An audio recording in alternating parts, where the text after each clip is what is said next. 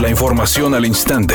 Grupo Radio Alegría presenta ABC Noticias. Información que transforma.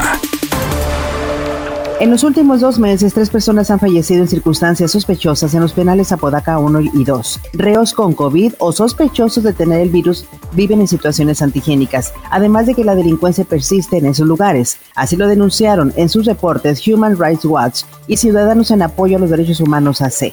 A través de un texto dirigido al gobernador Jaime Rodríguez Calderón, al secretario de Seguridad del Estado Aldo Fassi y a la secretaria de Gobernación, Olga Sánchez Cordero, los organismos reclaman presuntas violaciones a los derechos humanos de los reos, por lo que piden a la Fiscalía General de Justicia del Estado y a la Comisión Estatal de Derechos Humanos investigar las condiciones carcelarias. Por otra parte, señalaron que recibieron denuncias de familiares que aseguran la existencia de la delincuencia, personas con síntomas de COVID a quienes no se les brinda tratamiento médico y son aisladas en condiciones antihigiénicas. La alcaldesa de Escobedo, Clara Luz Flores, informó que se entregó el circuito de la ciclovía en el área de Sendero Carretera Colombia para dar una alternativa de movilidad en estas avenidas. Y entonces conectamos mejor a la estación del metro porque decíamos tiene que ser a la estación del metro para que luego entonces ahí dejen su bicicleta y sea una vía de transporte porque los opositores a las ciclovías dicen que para qué las ponemos si hace mucho calor y dicen que para qué las ponemos si nadie se va a subir a una bicicleta porque hace mucho calor. Entonces yo creo al revés, yo creo que no las subimos y no las utilizamos porque no las hay.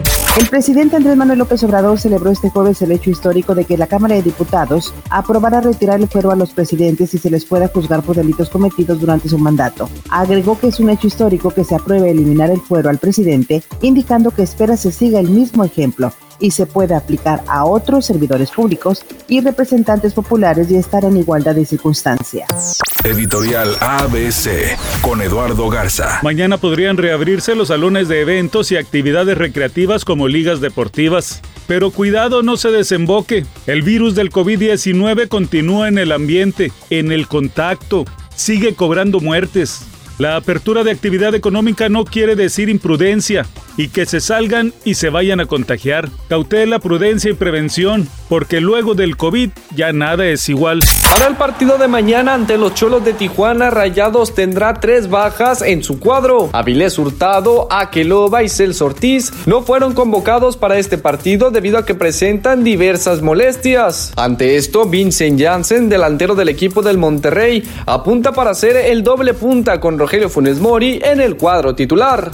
Dwayne Johnson, mejor conocido como La Roca, reveló que él y su familia resultaron positivos al COVID-19. En un mensaje compartido en Instagram, el actor contó que su esposa Lauren y sus hijas también se contagiaron. Afortunadamente, a pesar del positivo en las pruebas, ellos se encuentran bien, casi asintomáticos. Reportan un vehículo detenido en la lateral de la avenida Miguel Alemán hacia Bonifacio Salinas en el municipio de Guadalupe. Por esta misma zona reportan un semáforo descompuesto en esta misma avenida, pero entre Madrid y la calle Sabinas en la colonia Linda Vista en el mismo ayuntamiento. Recuerde respetar los señalamientos de velocidad y no utilizar su celular mientras conduce.